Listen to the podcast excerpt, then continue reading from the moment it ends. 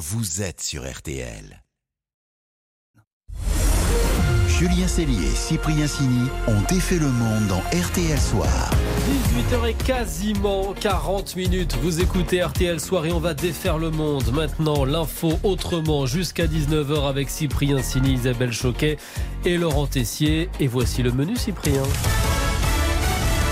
Ce soir, on défait les batteries des voitures électriques. Vendues comme l'alpha et l'oméga de l'avenir automobile, vous allez découvrir que niveau écologique, c'est loin d'être gagné.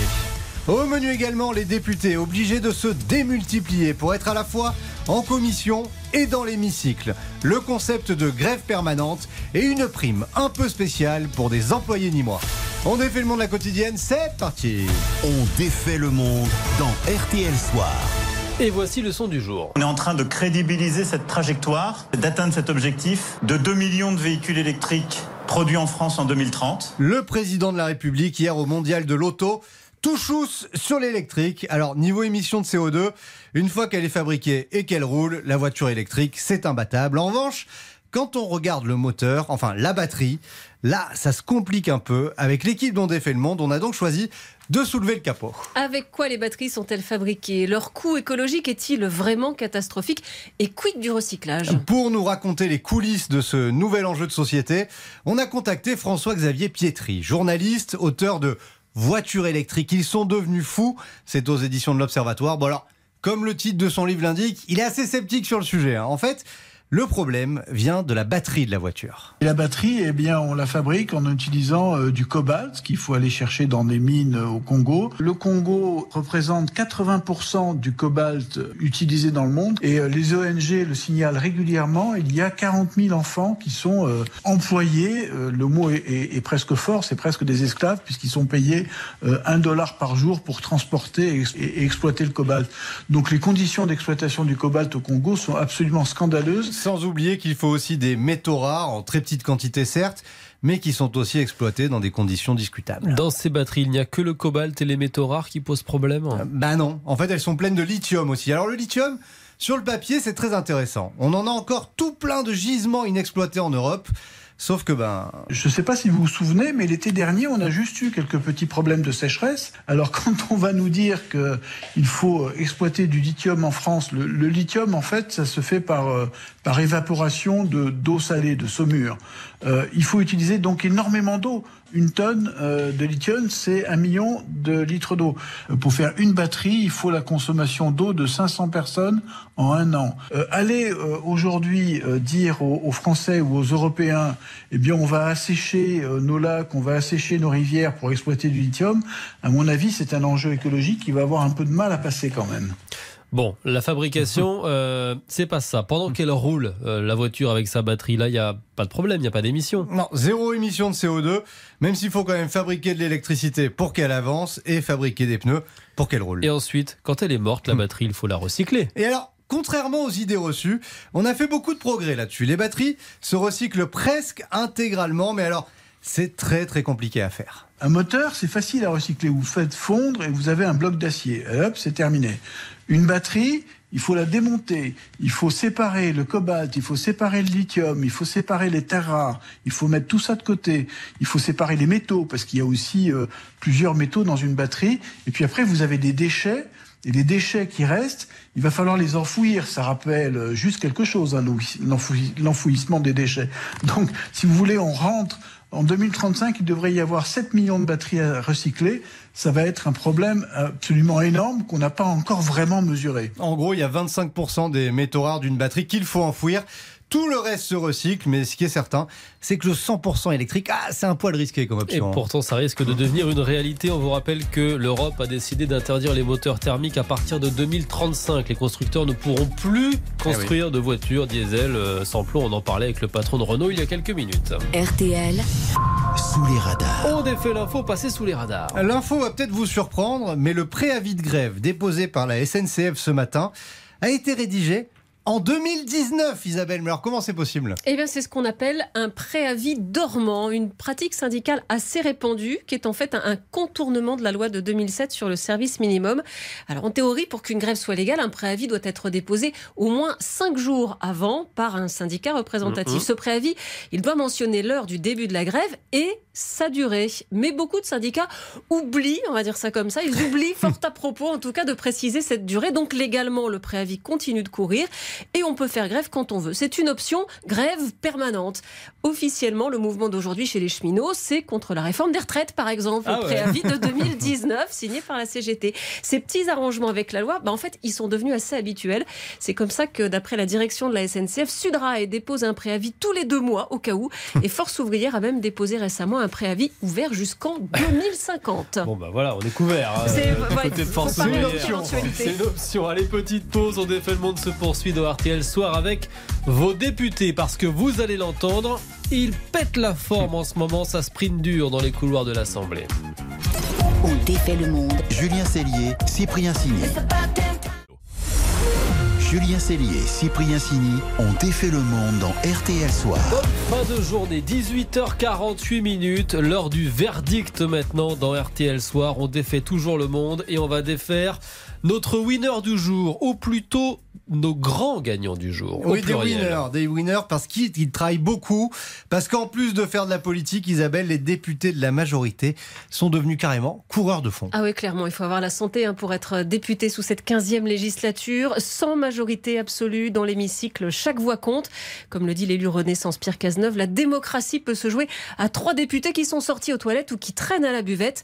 Du coup, la consigne est claire. Aurore Berger a donné comme consigne à ses troupes de ne jamais quitter euh, l'hémicycle pendant la séance, y compris pour aller aux toilettes. Donc attention, prenez vos précautions. Le problème, c'est que les députés, quand ils sont à l'Assemblée, ben, ils passent pas tout leur temps dans l'hémicycle, ni aux toilettes d'ailleurs. Ils bossent aussi très souvent en commission. Et c'est en même temps, pendant qu'on fabrique des lois, on en vote d'autres.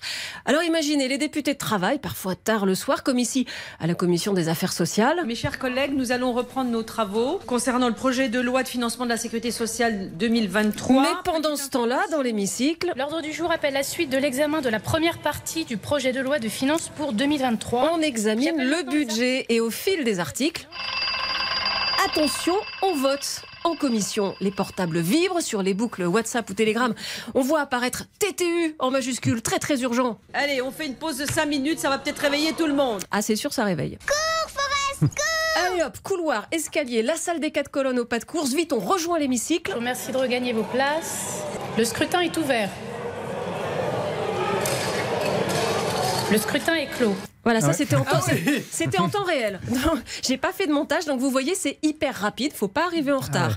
Après, hop, on repart dans l'autre sens. La salle des quatre colonnes, escalier, couloir. À l'arrivée, eh ben, le travail de la commission reprend à bout de souffle. Je mets aux voix donc l'article 14 qui est pour. Et ça, ça s'est produit Mais plusieurs elle est fois. soufflée parce qu'elle est arrivée en courant là. Ah bah complètement, Ah ouais. ils, sont, ils sont même obligés de se compter pour voir si tout le monde est bien revenu. Et donc ça, ça s'est produit plusieurs fois entre 18h et minuit la semaine dernière. Le, le socialiste Jérôme Gage a compté, il a fait plus de 10 000 passes, pas mal pour un mal, travail ça. de bureau. Alors les députés qui sont quand même sur des sujets délicats et très complexes, ils sont un petit peu agacés. Juste une petite remarque au passage, ça va être compliqué d'être en séance et Ah ici oui, à la mais là- fois. Et la présidente de la commission, Fadila Katabi, bah, elle est un peu désemparée. Si je suspends, on me dit vous suspendez de trop. Si je ne suspends pas, vous me demandez d'aller en séance. Donc euh, Donc c'est compliqué. Alors malgré tout, le travail en commission est un motif valide pour justifier une absence dans l'hémicycle, parce que oui, il faut se justifier avec une fiche Ah. comme au collège, mais pour le vote lui-même, mieux vaut être là. Et vu les textes qui arrivent, le budget, la réforme des retraites, ça va vite devenir intenable. À moins d'être Harry Potter, Ceci est un retourneur de temps. avoir un collier retourneur de temps pour être à deux endroits à la fois. Le fameux député Potter. C'est peut-être l'avenir, effectivement. Merci Isabelle. Le match des infos pour briller au dîner. Et autour de la table, on se bat le soir sur RTL. C'est le duel. Isabelle face à Laurent. Qui détient la meilleure info pour briller au dîner? Ça se resserre hein, légèrement quand Ah même. oui, hein. oui, oui, Laurent se rapproche. Isabelle ne mène plus que 17 à 13. Ouais, quand même. Ouais, mais quand Oh même. Et Laurent, hein. bah, Laurent rêve de poursuivre sa remontada en brillant bah, avec Ben- Benzema. Laurent, il se dit euh, à chaque fois qu'il y a une info foot, je gagne, Ouais. donc euh, j'y vais quoi. Il creuse le ça, filon. Ça démarre mal. Mon info pour briller, c'est que Karim Benzema, sacré ballon d'or hier soir, est aussi chanteur. Il n'est pas seulement footballeur. Oui, en 2010, l'avancante du Real Madrid avait poussé la chansonnette avec le rappeur Rof. Le nom du titre, Fais-moi la passe. De la Ligue 1 à la Liga, faut que je perce, transperce les filets du Barça, sans cesse que je presse, fais-moi la passe là, je soulève bras la coupe, check ça, ce soir on fête ça, fais-moi la passe. Bon, ça n'avait pas vraiment marqué les Oui, esprits. pas Karim hein. Benzema peut se contenter du ballon d'or et peut-être oublier le micro d'or. Allez, place à Isabelle. Match musical ce soir, puisque comme c'est l'anniversaire de Catherine Ringer, 65 ans aujourd'hui, Isabelle va briller avec les Rita Mitsuko. Mais d'où vient ce nom étrange? Ben C'est ça mon info. Au départ, le duo Catherine Ringer-Fred Chichin s'appelait les Sprats comme les poissons, puis ils ont cherché quelque chose de plus glamour, mais international un peu, comme un parfum en fait.